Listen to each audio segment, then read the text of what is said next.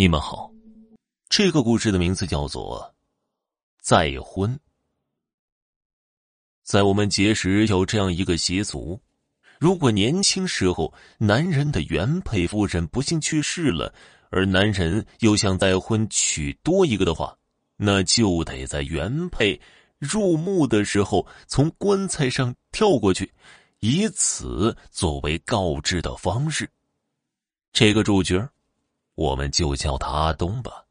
阿东在三十几岁的时候，老婆不幸早逝，也没为阿东留下一儿半女的。阿东父母虽然也疼惜红颜薄命的媳妇儿，可人死了哀叹也没用，不如为活人多做点事情。于是二老心里就盘算着为阿东再找一个。阿东很爱已故的妻子。也不愿意听从父母指示跨过棺材的事儿，最终就不了了之了。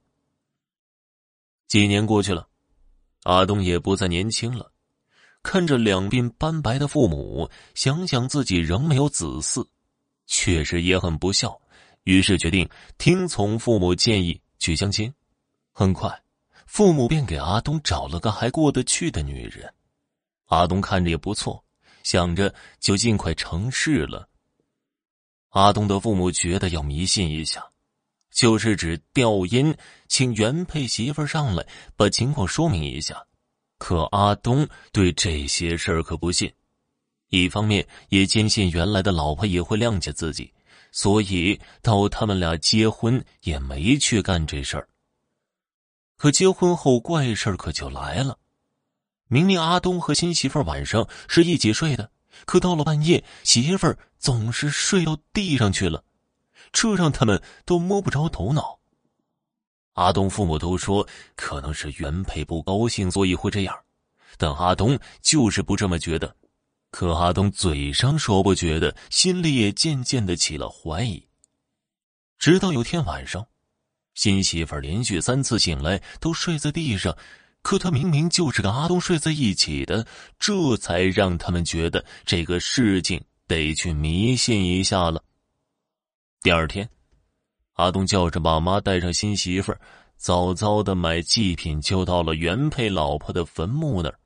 拜完香后，阿东郑重的向原配介绍新媳妇儿。阿东父母也把情况说明，然后烧了纸钱，就去找师傅调音了。请了原配后。阿东也重新的介绍一遍新媳妇儿，新媳妇儿也懂事儿，叫原配为姐姐。果然不出所料，原配就是吃醋了，不让他占有自己的位置，所以只要他和阿东睡在一起，原配就把他搬到地上。阿东和新媳妇儿说了一堆好话，新媳妇儿并保证会善待阿东和家人。